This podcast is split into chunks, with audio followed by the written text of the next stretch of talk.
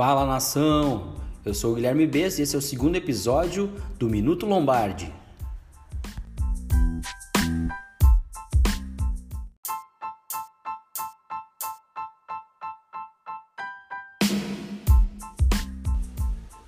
Então é isso, pessoal. Eu fico, fiquei muito feliz com o feedback que vocês me mandaram do primeiro episódio, que o TX participou comigo. E para o programa de hoje, eu vou contar com a presença do meu grande amigo Wendel Ferreira, logo logo eu vou chamar ele aqui, uh, jornalista do grupo da RBS, filiado à Globo aqui no Rio Grande do Sul. Ele que cuida de, da parte dos esportes americanos na empresa, lá, cuida da parte de mídia social também, uh, faz ótimas matérias no jornal na Zero Hora. E então é uma baita de uma honra ter ele. Para mim ele é uma referência no, na NFL no Brasil, no, no futebol americano também. Ele fala com muita propriedade, um cara que tem muito, muito o que acrescentar. Acho que é um cara é, bem acima da média aí do, do nosso jornalismo esportivo em termos de NFL no Brasil. Então vai ser uma honra falar com ele. Eu vou chamar aqui logo o intervalo. E na sequência a gente vai bater um papo sobre Green Bay e algumas questões aí que a gente vai, vai abordar.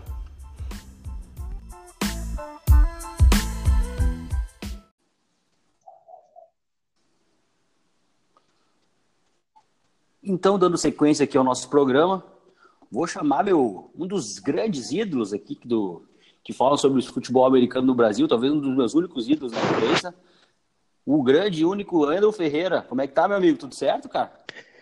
E aí, Bess, como é que tá? Prazer estar contigo aqui nesse teu novo projeto. Sei que, que significa bastante para ti e, obviamente, pela nossa amizade, pelo tempo aí que a gente acompanha o Packers junto também é importante para mim. Fico muito honrado de verdade pelo teu convite.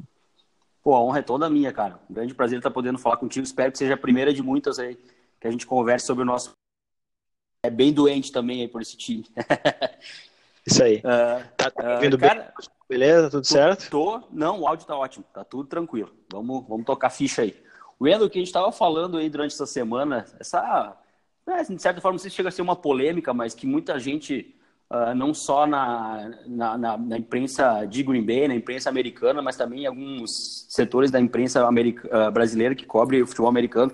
Essa questão que, dizendo que existe essa rixa, esse mal entendimento entre o, Mike, entre o, entre o Aaron Rodgers e o Matt LaFleur. O que, que te parece isso aí? Tu acha que é muito mimimi, é muita invenção, até pelo, pela questão do, do Rodgers ter problema com o McCarthy no passado? Qual a tua impressão sobre isso aí?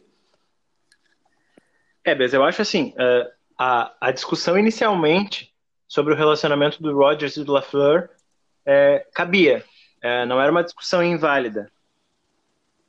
Em termos jornalísticos, né, é, é uma discussão que, que, fazia sentido a gente ter pela maneira como a relação do Rodgers com o Mike McCarthy terminou. E, e assim, foi uma relação que durou de 2006 a 2018, e a gente pode dizer assim que depois daquele da, do NFC Championship Game de 2014 ali contra o Seattle, dali para frente começou a, a se então, obviamente qualquer relação do treinador do, do Rodgers com o treina, com o próximo treinador de Green Bay seria motivo de análise, né, de estar tá em evidência.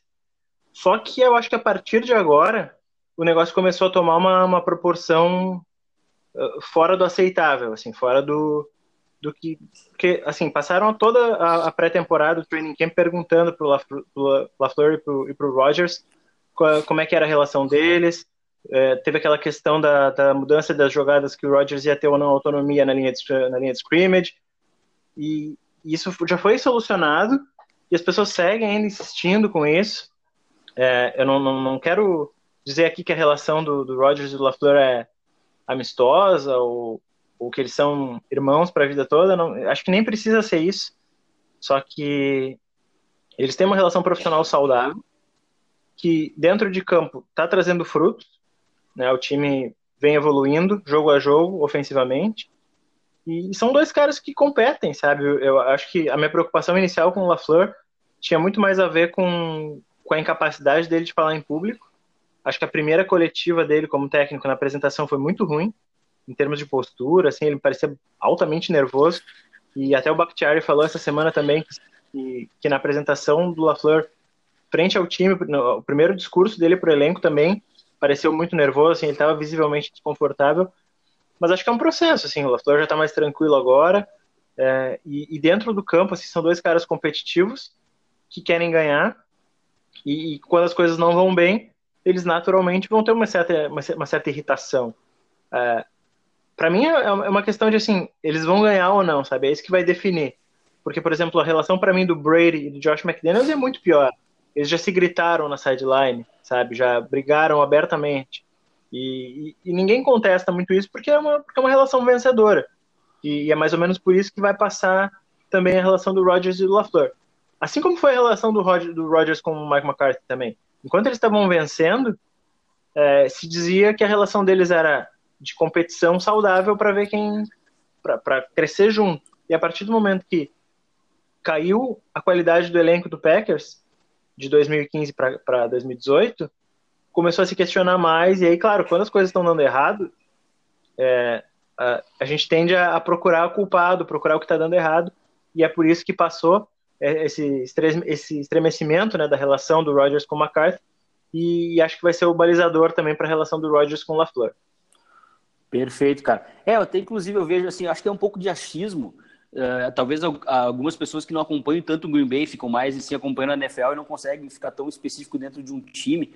Vamos falar assim, ah, uh, tá nítido que o Aaron Rodgers não tá gostando do play call, dá para ver que ele tá insatisfeito dentro da um pouquinho antes do, do snap ou então quando... e, e, até tu falou isso bem essa semana a gente tava bastante nisso que para mim parece muito mais insatisfação na questão de execução, por exemplo, uma execução de rota dos receivers, uma execução da linha ofensiva em bloqueios ou o Tyrene não entender uma jogada. Parece muito mais isso.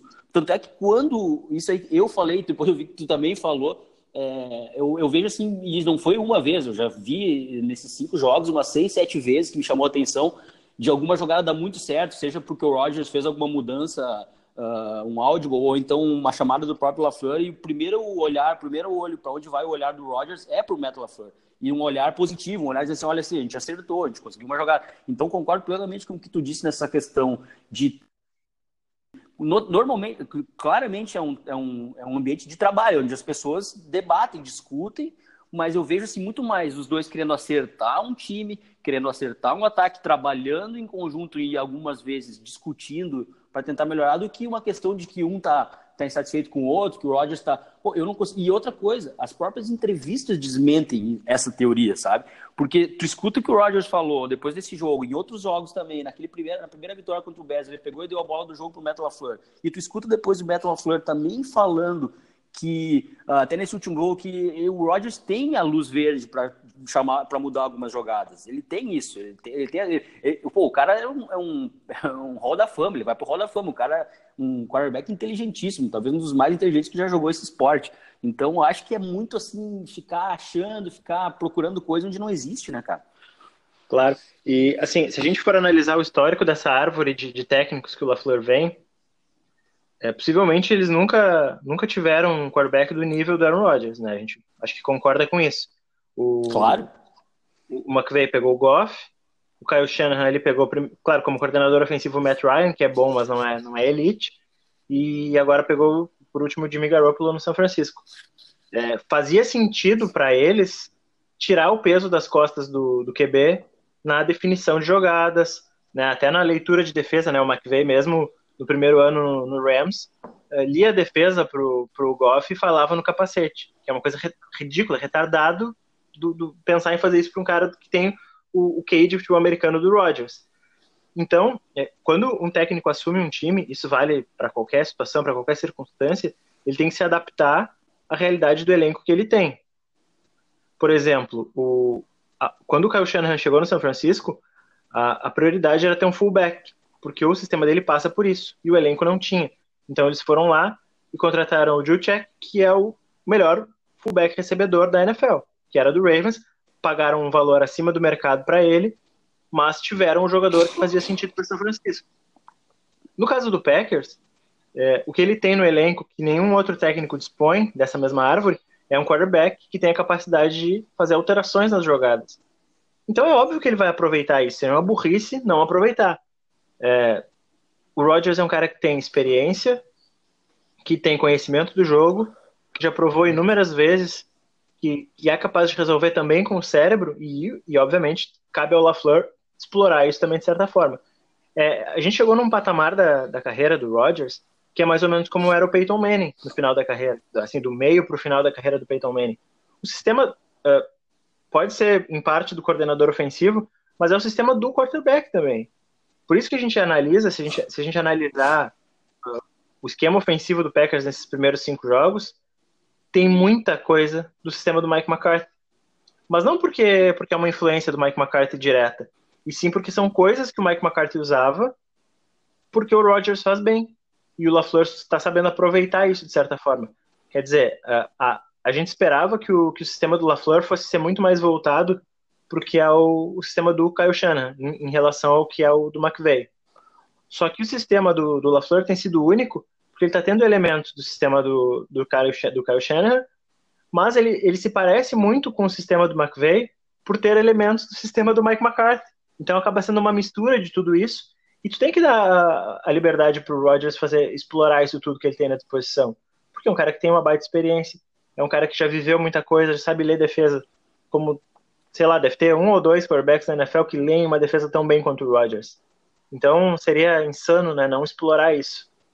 É, e a gente está vendo uma evolução né, do ataque, como, como a gente já, já, já conversou sobre isso. É, o ataque está evoluindo, pegou cinco boas defesas aí, né? Das, das, das cinco, cinco jogos do Packers não pegou nenhuma defesa fraca. Dá para dizer que a, que a, menos forte talvez seja de Denver, né? O, e mesmo assim uma defesa boa, que tá mostrando evolução. E a coisa mais importante para mim desse jogo contra Dallas foi que, assim, apesar de respeitar é, as características do Rodgers, o Packers conseguiu tirar o peso ofensivo de cima dele nesse, nesse último jogo. Porque conseguiu correr muito, muito bem. E acho que esse é o grande lance assim do, do sistema do, do LaFleur. A possibilidade de tirar o peso do quarterback, o peso do ataque dos ombros do quarterback somente. Então, assim, conseguindo correr com efetividade, dá um leque para o Rodgers muito maior. É, é, ele não precisa resolver sempre, sabe? Que era uma coisa que acontecia historicamente no, na, na era Rodgers no Packers, ele tem que resolver sozinho.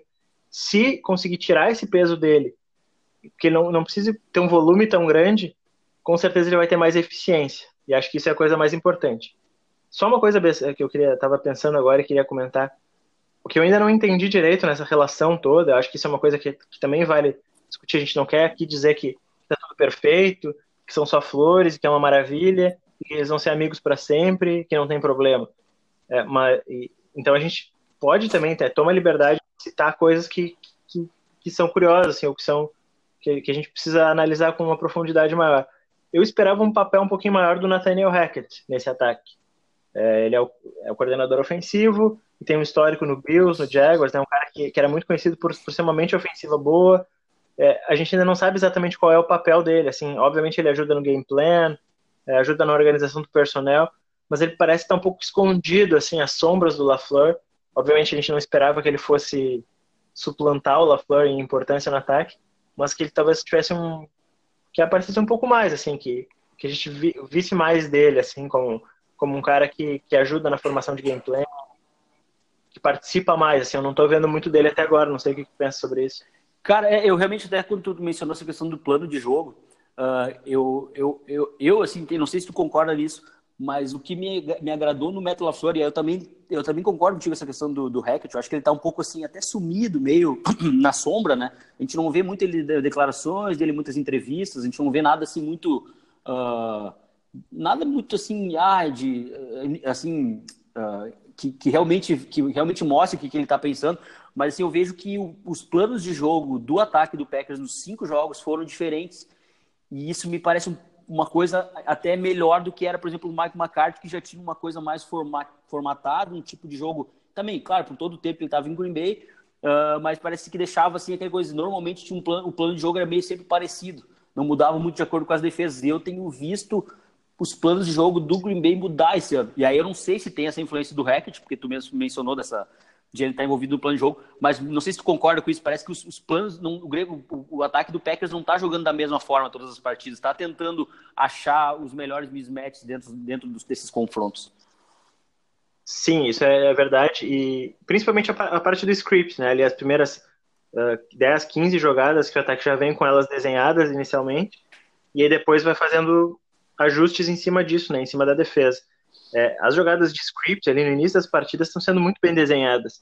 Talvez aí tenha um pouco da criatividade do Hackett. Claro, a gente não sabe exatamente como é que é o processo, a gente não sabe internamente como é que é essa divisão, mas é, é essas, o início do Packers tem sido sempre arrasador, né? Tirando o primeiro jogo contra Chicago, nos outros quatro jogos o Packers começou muito bem ofensivamente. Uhum. Tinha pontuado na primeira campanha contra, contra Minnesota, Denver e, e Filadélfia, e agora foi na, na segunda campanha já contra Dallas. Então, é, a gente está vendo uma, uma, uma, certa evolução. O que ainda me preocupa um pouco é, é a questão dos ajustes. O time faz essas jogadas do script e, em tese, deveria evoluir para o que está funcionando melhor contra a defesa.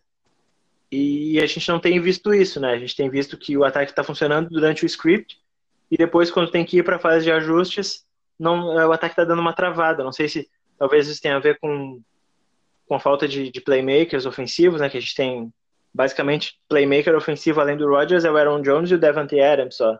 Né? Até entrando e, nesse, nesse para não perder a, a, linha aqui, entrando nesse assunto, tu acha que o Packers deveria ir atrás de mais alguma arma ofensiva, numa troca, alguma coisa assim? É, eu, eu acho que assim, essa questão de troca na NFL é muito relativa, né? É tudo uma questão de preço, de, de oportunidade. Daqui a pouco, por exemplo, ah, você consegue pegar um AJ Green aí para uma terceira rodada. É, ou até, de repente, que sabe uma segunda, voltando alguma coisa. É uma coisa que faz sentido. Ou daqui a pouco Denver abandona a temporada e daqui a pouco troca um Emmanuel Sanders por uma quinta rodada. Daqui a pouco, alguma coisa nessa linha. Se é uma, uma troca que faz sentido em termos de valor de mercado, é, eu, eu sou favorável, sim, a trocar por um, por um wide receiver. É, Tyrene eu acho que não, porque tem o Jay Stenberger, que, que talvez volte para a parte final da temporada, ou acho que não, não, é, não é a posição que, tá, que tem um grande problema para o Packers. Agora, realmente falta profundidade na, na posição de wide receiver, né? É, eu acho o, que... Valdes... Pode falar, Vitor, pode falar.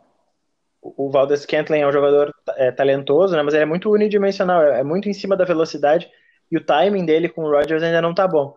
E Jerônimo Alisson é um jogador que, assim, seria um bom reserva, mas é um cara que, para ser titular, assim, é muito pouco produtivo, é lento, então, assim, se o Packers conseguisse um cara do nível do Emmanuel Sanders mesmo, não, nem tô falando do AJ Green, que é um jogador de excelente nível, né? Não, não imagino que ele vá sair do Bengals por enquanto, é, mas o Packers precisa dessa, dessas alternativas até para liberar um pouco mais o Davante Adams. No jogo contra o Bears, por exemplo, chegou a ter cobertura tripla em cima do Davante Adams e o Packers não conseguia explorar isso com outras alternativas. Então, assim, é, ter, ter mais opções para o Rodgers trabalhar, a gente sabe que historicamente ele teve essas alternativas ofensivas e nos últimos anos isso tem caído um pouco, então com certeza faz diferença. É, acho que a gente tem que torcer bastante para essa questão do, do Adams não ser tão séria, né? Uh, porque tudo bem, perdeu só um jogo até agora, mas a gente sabe que essa é uma lesão que incomoda, uma lesão chata, e talvez até se o Packers ir atrás de algum jogador, de tentar uma troca, principalmente se for por agora, não demorar muito, é até de se preocupar a questão da saúde do Adams para ir até o final da temporada, porque ainda está já esclareceram que não parece ser de, de, esperar muito tempo, mas ao mesmo tempo, me, eu não sei, eu tenho a impressão que está um pouco ainda assim nebuloso isso aí, não sei se tu concorda. Assim, tem, tem, tem é, um, é, é um pezinho atrás, assim, eu tô um pezinho atrás nisso. É uma lesão que, pelo que, assim, obviamente, a gente não entende muito de medicina, assim, né? mas pelo que, pelo que se falou, é uma lesão que, que incomoda, assim, né? Que ele possivelmente vai voltar aí em uma ou duas semanas, não sei, mas não, talvez não volte 100%, coisa que vai limitar um pouco ele. Então, assim, nesse último jogo agora contra Dallas, o Packers uh, fez algumas coisas que, se a gente pensasse antes do jogo, assim, seria curioso, né? Não, que não daria achar, poderia eventualmente até achar que não daria certo. Por exemplo, fazendo crossers, explorando os linebackers do Cowboys, né? Que são uma parte forte da defesa deles, é, explorando um pouco os safeties. E, e, funcionou muito bem isso, assim, uh, screens para o Aaron Jones, né? O Aaron Jones acabou sendo o líder em jardas recebidas, não só em jardas corridas, mas em jardas recebidas também. É, o, o Packers soube explorar, né?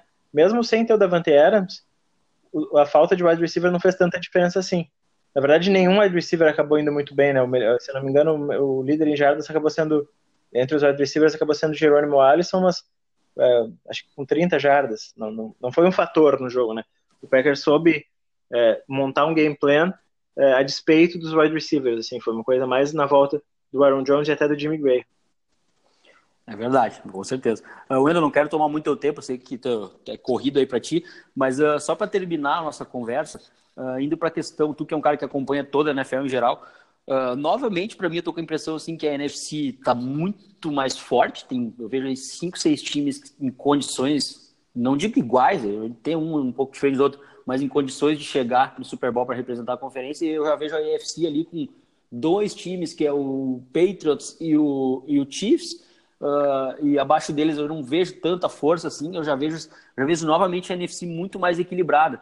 Só que também, uh, antes de começar a temporada, a gente falava do Packers, pô, e aí indo para a questão do Packers comparado com a NFL e com a NFC em geral, falando Packers, pô, é Packers daqui a pouco 10 e 6.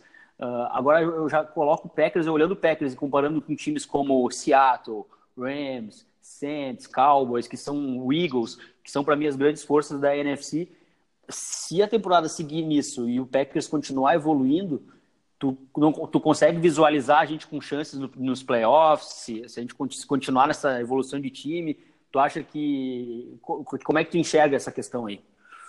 Ah, sim, eu vejo o Packers com chances, sim. É, até porque, assim, a defesa tá, tá, indo bem e o ataque, que, que ainda é, um, é me parece que, que é o setor, a unidade que tem mais a crescer, se o ataque clicar, é, o Packers com certeza é uma das forças da NFC. Eu acho que assim, o único time que, que, é claramente, claramente melhor do que o Packers hoje é o Saints, que consegue render mesmo sem o Drew Brees. É um elenco muito completo. Tem o Camara e o Michael Thomas, que são armas ofensivas excepcionais, é uma baita de uma linha ofensiva. A defesa também está jogando muito. O Lattimore é um jogador sensacional, né? um dos melhores corners da liga. Então, parece que o Saints é o melhor time da NFC no momento. E é o único que é claramente melhor que o Packers. Só que chegando no playoff, ali, né, se vai dar Packers e Saints, vai ser um jogaço. É, não, não, acho que seja um, uma derrota garantida. Em relação aos outros, o 49ers é um time que está pintando bem aí, mas eu quero ainda ver mais. Né? Eu, eu, acho que o Garoppolo não é um quarterback sensacional, não é um quarterback ótimo, é bom. A defesa do 49ers sim parece ser muito boa, eu quero ver mais, porque até agora o Cleveland foi o melhor time que o 49ers pegou e o Cleveland é um time que não vem bem. Daqui a pouco, a semana que vem, esse jogo do, do 49ers com os Rams sim vai ser um jogo que, pode nos mostrar mais. Se o 49ers ganhar do Rams, aí sim se coloca como talvez favorito aí junto com, com Saints, Packers e Eagles na, na NFC. Eu, eu, acho que esses são os, os grandes times. Assim. No leste, Eagles e Cowboys, mais favorável ao Eagles. No norte, Packers, acima de, dos outros três. Tá? No sul, Saints. E no oeste, 49ers e, e, e Rams, tá? O Seahawks tá bem também. Acho que é uma divisão, essa divisão oeste aí da Conferência Nacional tá fortíssima, fortíssima mesmo, tirando Cardinals, né? E são três times que têm potencial para ir para os playoffs e brigar. Mas acho que eu, eu, vejo com mais potencial de futuro ainda pelo que, pelo que tem de armas, pelo que podem evoluir 49ers e Rams. E como tu falou na Conferência Americana, são dois times, é, o Patriots e o, e o Chiefs. Bills é um time que tem uma defesa de elite, só que não tem ataque, e aí isso limita demais o potencial né, no, no playoff da vida. O Chargers me decepcionou bastante, está bem abaixo do que eu imaginava que seria. Claro que também sofre muito com lesões, isso já historicamente nos últimos, últimos anos tem sido assim. O Raiders, por outro lado, tem jogado bem, melhor do que eu esperava, mas eu até falei isso no Primecast, acho que é semana passada, se não me engano. O John Gruden é um cara que gosta de jogadores experientes. Ele tem, claro, apostou aí quando tinha o capital de draft e tal, pegou alguns jogadores jovens, mas a base do time é uma base de jogadores experientes. Então, a gente espera que esses jogadores experientes já comecem a temporada jogando bem. Porque tem muito novato entrando nos outros times e tal, se adaptando à NFL, e aí Raiders com jogadores mais experientes. É um time que está bem agora, mas que eu não vejo com tanto teto lá na frente. E assim, a Conferência uh, Sul, da, a, aliás, a Divisão Sul da Conferência Americana, todos os times podem ficar em primeiro ou em último, depois que o Andrew Luck se aposentou. E eu não vejo nenhum time como uma grande força. Assim como na, no Norte. Que o Ravens parecia ter pintado bem, só que só jogou contra time ruim no começo. Pegou os primeiros times bons, já perdeu. Steelers sem quarterback. Né? E aí no Sul, o Texans me parece ser o time mais forte, mas também tem muita limitação. O Colts é um time que ganhou do Chiefs, aí se, se deu uma crescida boa. É um time que tem um elenco muito completo, mas não, não vejo o Brissett assim como um cara capaz de, de levar um time assim num, num jogo que precise fazer muito ponto. é complicado a gente imaginar que vai chegar lá em New England, por exemplo, nos playoffs e ganhar dos Patriots, sabe? Então, é, assim, de forma alguma. De forma alguma. É, Patriots com essa defesa que tá, para mim é o melhor time da NFL e eu vejo como absoluto favorito para ganhar a Conferência Americana. Maravilha, Wendel, maravilha, cara. Pô, baita análise aí sobre a NFL em geral.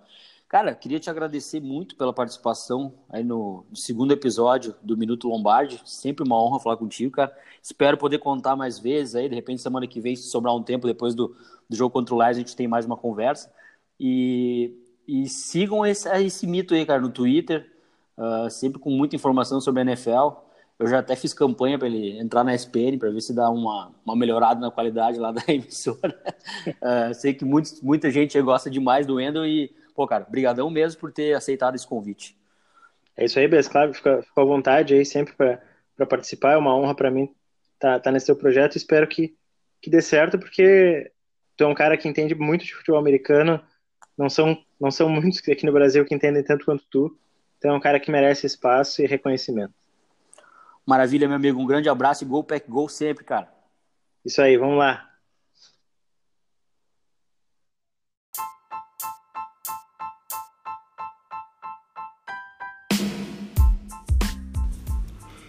Então é isso, pessoal. Esse foi mais um Minuto Lombardi.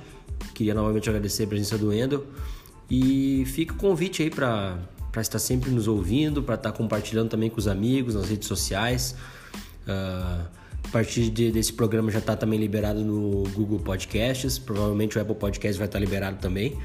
E queria deixar também um agradecimento aqui ao Glauber Holanda, Matheus Cabezudo, Fábio Montessante e todos os outros ouvintes e amigos do Twitter que vem dando dicas, feedbacks, uh, sugestões para tentar melhorar esse podcast. Acho que a gente é só um começo ainda, vai ter muita coisa a evoluir.